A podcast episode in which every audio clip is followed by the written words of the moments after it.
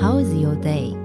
听一本书，喝一杯茶，这是惬意的今天。好好生活，经营人生，这是智慧的今天。今天你想怎么过？所有你想要的都在 Today 来塔各位听众朋友们，大家好，欢迎收听《Today 来塔翠》，我是笑鱼。好，我们在上一集的节目当中呢，跟大家分享了就是噪音会如何影响我们的大脑，甚至呢，小到个人，大到国家，都有可能会被这个噪音呃淹没掉。重要的事情哈，而且还有一件很重要的事情，就是我们会产生报复性消费，会越来越不快乐。可是搞不清楚自己为什么越来越不快乐呢？好，所以我们告诉大家了，就是重点在噪音，其实会让我们心烦意乱哈。那在上一集节目里面，我们也提供了一些简单的方法给大家，怎么样让自己可以删除那些噪音，保持专注。呃，所以在今天呢，我们要继续来跟大家分享。只是，在生活当中，一天里面，我们会告诉大家，你有具体哪一些事情是可以来帮助自己更加专注的。来跟大家分享这本书籍，叫做《零噪音》。那么邀请到的是这本书籍的推荐人，同时也是知名作家柚子田，来到节目当中跟大家分享。Hello，柚子田，你好。主持人好，听众朋友大家好。好，所以在作者这本书当中呢，有一个很棒的部分，就是他提供了呃所谓的日常活动的清单，好，就是来让我们去从一天的开始就学习保持专注。所以请柚子可以来跟大家分享一下，作者提供的这些清单有哪些细节呢？好，在这之前啊，我觉得我要称赞一下作者。清单这件事情对于专注来说，不管是哪个环节都非常重要。嗯，我之前在写《专注是一种资产》这本书的时候，我就有发现很多人都跟我说：“哦，我要专注可以很容易就专注啊。”就是他会觉得我平常就是滑滑手机，一边滑手机一边追剧一边查东西，可以的。但他就会他就会说：“我要专注的时候，马上就可以专注到，就是任何事情都没有办法打断我。”嗯，但其实啦，很多科学家都研究说，这只是他们的自我感觉良好。嗯，因为专注其实是一个肌，像肌肉一样的东西。你平常没有练，然后你跟他，你跟自己说我要专注的时候，就很像我平常没有练肌肉，我一下一下说我自己可以举起几十公斤以上的哑铃，不可能的。嗯，你可能可以爆冲，硬是抬起来一下，可你绝对撑不久，而且你会受伤。没有经过那种。呃，调服自己大脑的这种训练的人啊，他说他要自己要长时间的专注，好好的做好一件事，非常非常的困难。嗯，通常啊，大部分的人是在那个截止日前那种 deadline 之前，是因为肾上腺素爆发不得不专注。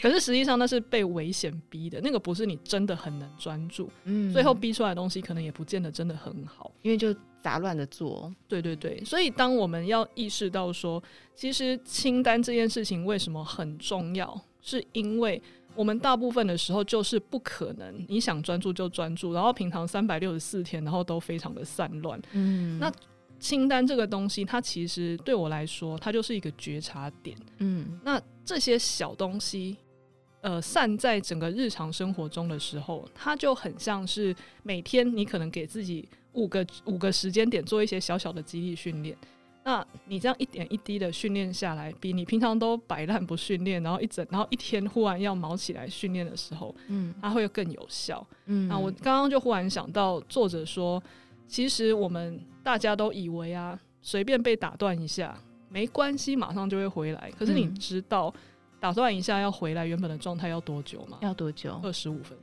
这么久，超久，还不是二十五秒哦，对，二十五。分钟哎，很久，哦，所以我们可能真的以为说，哦，我写写东西，像我最早期在写专栏的时候，嗯，我可能平常可能会开着 Line，开着什么，可能就觉得我可能一边要查东西，或是啊简单写，轻松写，不要那么累，然后别人有个什么讯息，我就一边回，结果我发现那个。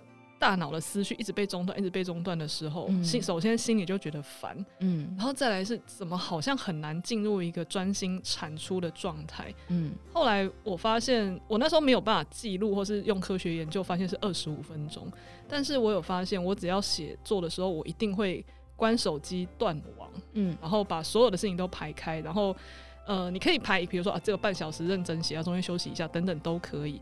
但是你绝对不可以说一边被其他事情干扰，因为看到这个数据就会吓到二十五分钟哎。对呀、啊，所以你人生有多少二十五分钟可以再回来？这是一件很可怕的事情。嗯，所以清单这件事情啊，它对我们人生来说，实际上就是一个你随时确保自己在轨道上，你就不会一直浪费那二十五分钟把自己拉回来。所以柚子甜刚刚提到一个训练这两个字，我觉得蛮有趣的，因为其实大家过去可能没有意识到说，原来专注力是需要训练的耶。因为就觉得专注力从小我们就被教，上课钟响我们就坐在教室里嘛，谁也没有办法知道你脑子里面 这时候在想什么，对不对？然后我们大家出社会工作也，从没有人告诉我们说，哎，你要训练你的专注力。我们就是事情来了我们就做，然后可能有感觉到哦，被打断的时候，我们可能会有点思绪繁杂。可是我们大概没有意识到，说我们要去从平常就要训练自己的专注力。这个所谓的训练，可以帮我们再解释一下，怎么样去训练自己呢？好，我个人觉得以前在学校那种专注，或是学校那种教育来说，其实比较像训练怎么分心吧。我自己扪心自问啦，以前被压着就是上，比如八堂课，然后一堂就是可能五十分钟的时候。我大部分的时间可能就在下面涂涂画画啊，然后看一下后面啊，看一下别科啊，写一下其他的考卷啊，写一下纸条啊。对，没错。因为大部分的人在，尤其是台湾这个求学阶段，都被训练成说，我们是要去被逼着专注。那我们对专注，实际上大部分的人在听到我聊专注的时候，都会有排斥感，是因为他们已经把专注跟这种上课无聊、很无聊、很辛苦，然后不能做想做的事连在一起了。嗯，所以讲到专注，他们就会有一种啊权威高压，然后被逼着产值。我人生已经这么累，你还要我干嘛？对，那种就是那种联想就非常多。可是，在这样的情况下，我们被训练着，我们一感受到被逼着要专注，或是感受到无聊的时候，我们就要往外逃的时候。实际上，作者他有提到啊，这个东西它有点像是，呃，为什么我们会这么着迷社群媒体？嗯，就是因为我们每次滑那些刺激，都会给我们大脑分泌多巴胺，嗯，就是一些很快乐的那些激素。你会按赞呢？对，你知道，嗯，而且这个东西是你一感到无聊、寂寞、空虚，就是现代人的通病嘛。一感到感觉到无聊的时候，又开始去滑。对，然后这个东西一来一往，就会变成心理学上的间歇性增强，然后你就会变成一直停不下来，一无聊就会找。一聊一无聊就去找，就三 C 上瘾。对对对，这种上瘾的情况下，你会非常难以去真的又更难回到专注的一个处境。嗯，那在这个我很喜欢，就像刚刚前面前面提到，作者他给我们一些锚定点的时候，我觉得这一个第一个很重要的东西是，其实是可以大家先拿来做来练习的。第一个就是你去觉察早上起来的第一个念头。嗯，大部分人早上起来第一件事情是什么？手机呢？手机拿来划，看别人发生了什么事，嗯、或是别人对我有什么需求。比如说，别人找我了，别人问我问题，嗯、或者别人传什么给我看。嗯，那个其实就是一个一个一个，呃，我们如果在没有觉察的情况下，就没有办法说不，就是忙着去看，忙着花时间给他。嗯，其实我觉得那很像打赏哎、欸，就是 就是别人给你一篇文章，比如说好 Facebook 滑。然后一篇文章，然后你打赏，你打赏的不是钱，你打赏的是你的时间跟赞。嗯，可是你的时间是你的生命，很那个很珍贵的。那那个东西真的有值得你把第一时间早上大脑还软绵绵，承载着一整天这一开始的频率的那个时候，你就把时间砸给这些人吗？嗯，那就我自己而言呢，啊，我有发现，当我第一时间就把自己的大脑的时间、心情，呃呃，其实华。呃，社群媒体不太可能会开心，所以其实你等于也把心情就捐出去，哦、也打赏出去了。对啊，那你你把自己的时间、还有心情、还有呃赞等等的全部都送出去的时候，你再开启你的一整天，其实你一整天就是顺着那样子的情绪下往下去了。嗯，所以觉察第一时间早上起来第一个念头很重要，取这个东西要取代滑手机。嗯，第一个时间应该要有什么样的念头？呃，假设一般的上班族。他可以去跟自己说：“我今天希望过着轻松的一天，又或者是，OK，我希望今天是能够用专注，然后用情绪平稳的方式，好把所有的事情处理好，嗯，而不是早上起来先看同事穿什么，主管穿什么，客户有没有传什么信来，然后就一直去追着那一些事情跑。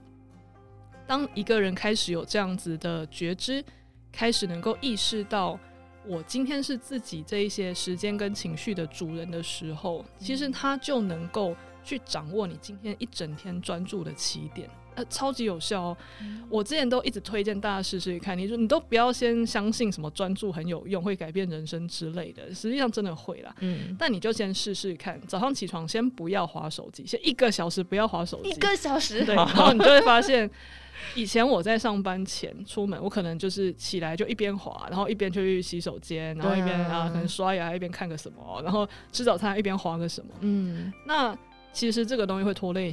行动的速度，嗯，你会，而且有时候很夸张，你有时候明明现在再不出门就要迟到了，但是我却真的有可能在一边穿裤子的过程中，一边还是要滑一下某一个今天好像很耸动的新闻，把它滑完，这个就是没有办法说不，嗯，还有那种成瘾。然后跟实际上一开始早上起来不要开手机 这件事情就会解决，嗯，所以一小时实际上没有很长，差不多就是我们起床到出门的时间。你如果要滑，你就跟自己说，在什么事情在捷运上滑都可以了，嗯，你就会发现一整天整个步调跟情绪就很像线头，你一开始梳理好，后面就会顺，嗯，其他事情，然后其他的东西都无法动摇你今天你是自己的主人这样子的意念。嗯，真的，所以其实一大早起床就是先把手机关掉，对不对？就晚上也不要开。呃，很多人晚上不开飞行，或是或是不开震动什么的，就是让他响。我觉得哇，好震惊！我想说，你们都不怕睡觉的时候被吵醒吗？哦。可是他们这，我真的听过有人，他们就觉得哦，反正就起来看一看，就继续睡。哦。哇，我的天哪，这个。呃，年过三十之后，睡眠是非常重要的。我只能说，那些人很能够入睡，没有睡眠障碍。或是我我自己是有一个感觉，是他们可能个性上可能也要觉察一下，他们是不是一个过于想要讨好或是参与别人世界的人。比方说，他们很怕漏掉朋友的某一个讯息，没有马上回，朋友会不会就觉得？他怎么样，或是你是不是没有把我当朋友？嗯、他们可能会顾虑太多的人情包袱，嗯，又或者是他可能会想要半夜查看一下工作的东西，那是不是他的责任心过大，大到一种其实他们公司或是主管没有这样要求他，他也这样做？嗯、对，这些其实是都是要觉察的。老板可能听到会觉得嗯棒，很喜欢那个员工，对，但是。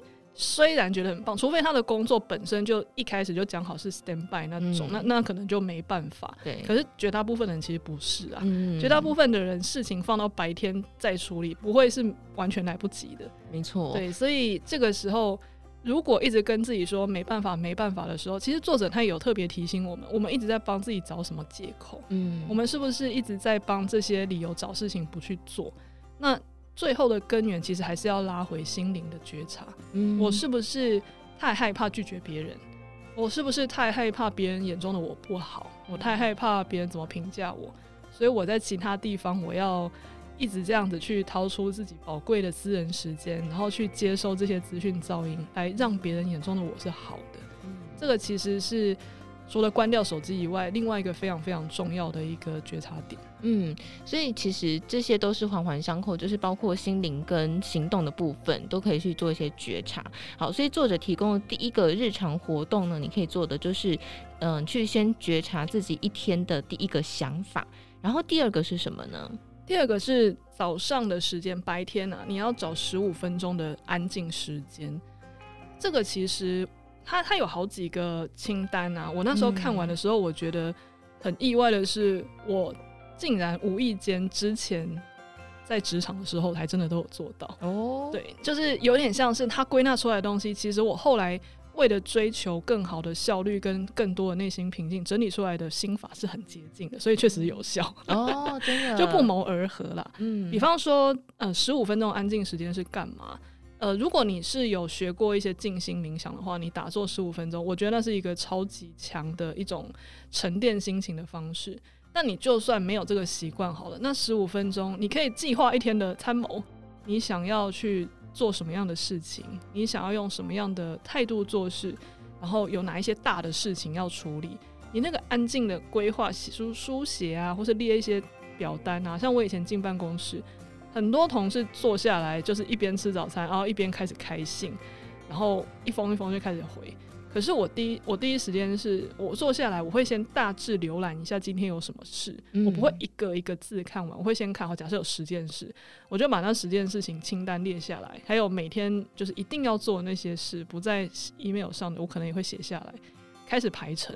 嗯，我会开始排说他的哪一些事情白天一定要先发出去，哪一些东西晚一点再弄，哪些事情今天下班前弄好就好，可是他很需要专注时间，比如说要一小时，那我就把他拉到。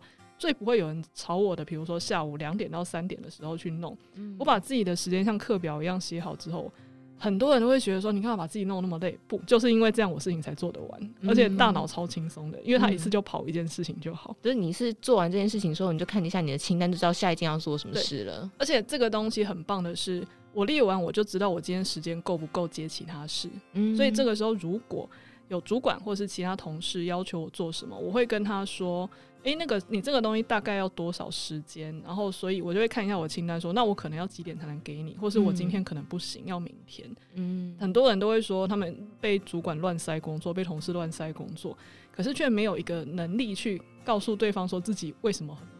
嗯，通常我那张清单拿出来列给人家看的时候，人家就知道 你是真的接不了，嗯，这无话可说。所以这个其实也算是另外一种拿回你在职场的一种话语权的方式哦。嗯，真的，我觉得这个方法真的蛮好的。而且你列出来之后，呃，我觉得有很多人是这样子，就是闲暇的时候你不知道要做什么，所以第一个反应就是拿手机，嗯，或是第一个反应就是开电脑网页。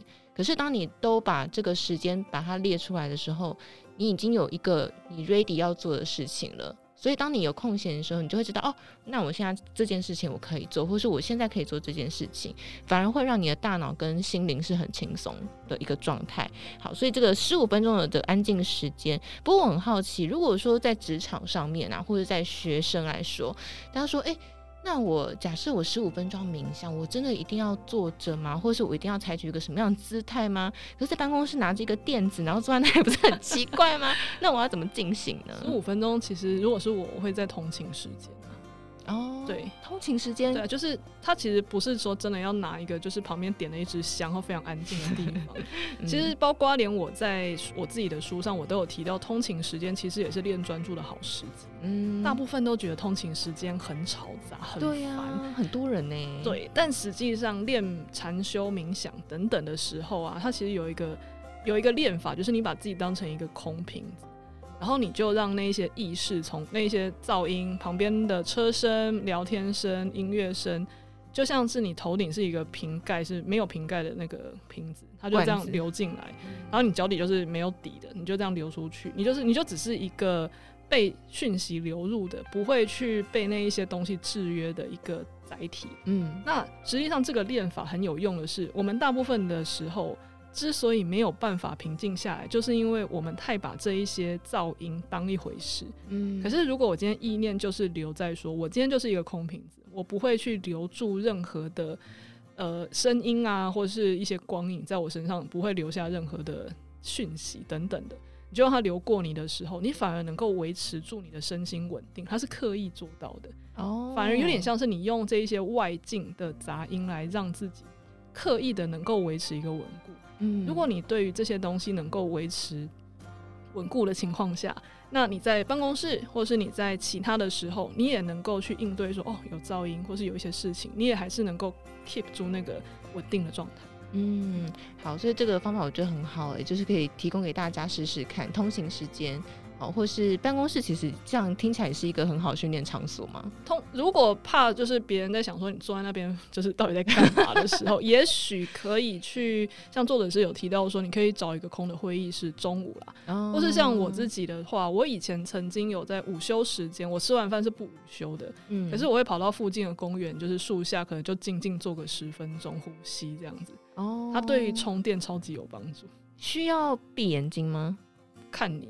如果那个附近是安静，没有什么人就是经过的话，闭眼可以；或是如果一定要张眼睛，我可能就是静静的看着一个什么东西，就是不要眼睛跑来跑去。Oh. 你可以盯着这一棵树的绿叶，顺便放松眼睛嘛。嗯，oh. 或是看着附近的一一丛花，你觉得很漂亮，眼睛有一个定点，然后让你有一个专注的对象就好了。所以不要盯着鸽子看，鸽子会跑来跑去，而且有点可爱，所以可能会分心。好，所以要盯着一个定点看。哎、欸，我觉得很具体耶，大家可以尝试看看。嗯、好，所以这是第二个，就是你可以有十五分钟的休息时间。好，那第三个是阅读，阅读清单。阅读这件事情啊，不知道为什么很多人都声称自己。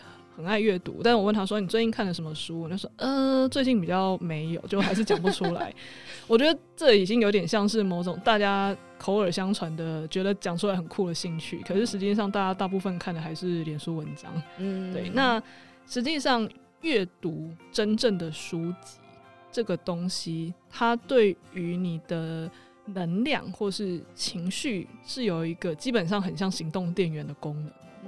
因为以我自己而言呐、啊，嗯，我自己是感可以感受到每一本书，他们都有一种满载着作者的能量跟频率在，所以你就可以把它当成是一个电池，嗯，它透过那个文字变成充电线，在补充你身上的能量。嗯，所以今天你如果觉得你常常很焦躁，那你看到一些，比如说好了，心理学家出的书籍，或是他们可能是呃一些教你怎么样去。在城市中把自己安定下来的书，现在这样的书很多。嗯，他们其实就像是一颗一颗纸本的行动电源。嗯，你就拿着它，随身放在唾手可得的地方。那你觉得很烦的时候，十分钟真的很少。你划手机随便看完一两篇文章，十分钟就过了。对啊，对啊。但是你划手机的时候，有可能这个品质是参差不齐的。那有可能这个作者他是带着某些意念的。嗯。或者那一些文章是它匆忙的产出，它是没有这么好的品质的。但是我们在看完之前根本就不会知道。对。但毕竟书它是经过编辑等等之类层层的接手之后，所以它有一定的含金量。嗯。你就花十分钟去让自己好好的去接触这一些品质，实际上它就像一个很短暂，但是又很大量的精神上的行动电源。所以他说十分钟看书，我还觉得。可以再更多，但是大部分的人可能先从十分钟开始就好。其实我觉得很有趣是，呃，通常只要当你打开书，你只要先做这个动作，嗯，十分钟很快就过了。啊，对对对对，确实是。然后，但是大部分的人，他们可能会觉得说，反正我一看可以看一小时，那。他们就会觉得他们不需要这种零碎的阅读，嗯，可是我后来有意识到，有没有这个阅读的这种 checklist 清单上的那个人，他们阅读量会差很多，嗯，那一些声称自己找到喜欢看的书就可以看一两个小时的人，他们可能半年就看那一本，然后然后一次，然后可能花三四个小时把那本书看完，他就觉得自己很爱看书，嗯，可是每天有十分钟的人，他半年可能看到十本之类的。对他，因为他就会哎，十分钟好，那今天状况不好，那就真的十分钟。嗯、其实十分钟也能看不少页的，很多对。其实对我之前曾经有推荐，就是我的读者一个叫什么呃二十页阅读术。那二十页阅读，我是用页，我不是用分钟来算。我说二十页其实好像也还好，而且一面就是一页的嘛。嗯，二十页其实一下就过去，但二十分钟以内一定看得完。对，可是台湾的一本书才三百多页。所以其实你这样算一算下来的话，其实你一个月可以看到四本，嗯，还蛮多的。你现在很少人可以一个一个月看到四本吧？对啊，对真的。其实我看过人家一个数据说，一本书啊，通常只要两个小时一定看得完。嗯，如果拆分到每天去看的话。其实刚刚像柚子甜说，你一个月就可以看到四本书这么多，你就不用一定要好像找到一个很神圣的时间点，然后才去看一本书哈。其实我觉得那个反而会让心里有一个很大的压力在，就是我一定要一个什么样的状态我才能看书。好，所以把这个阅读清单排进你的日常的生活当中就蛮重要，或是找到一个固定的时间点，因为像我现在就是呃发现从这种固定的时间去做事情蛮蛮好的。因为像我就是早上到公司会经过公园，我就带跳绳在身上，哇，经过的时候就跳跳个二十下，嗯、然后回程的时候再跳个二十下，像我一天有跳四十下，嗯、算很少。然后进公司之后呢，呃，吃早餐嘛，就可以看书，就是看可能也看个十五分钟，可是就会发现，哎、欸，每天那个进度就会有一直有进度，然后你也会自我感觉良好，就哦，我今天做一件很重要的事情了，然后我可以开展接下来的工作。而我觉得这个。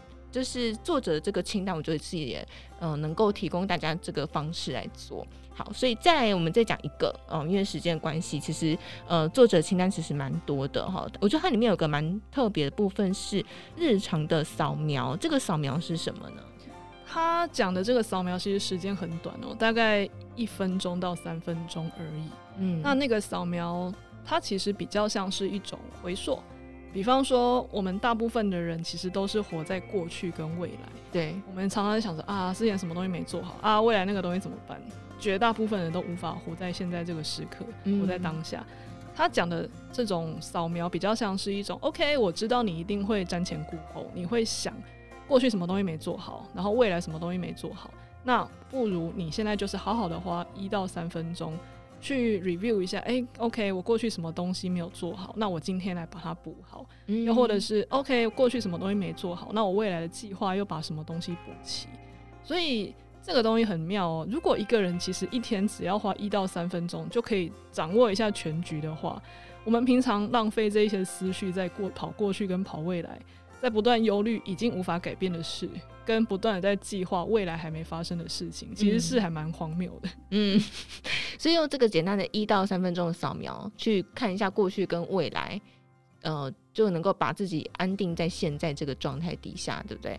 好，所以在今天跟大家分享这个清单呢，其实我们后面还有很多没有讲完。可是因为这个细节很多，所以如果有兴趣的朋友们可以自行来参考这个《零噪音》这本书籍。那同时，我觉得柚子田提供很多的方式给大家。好，所以大家也可以来参考来做使用。好，所以在今天跟大家分享这个《零噪音》呢，就分享给所有听众朋友喽。在今天呢，也再次感谢我们书籍的推荐人，同时也是知名作家柚子田带来精彩的分享，谢谢柚子甜，谢谢大家，拜拜。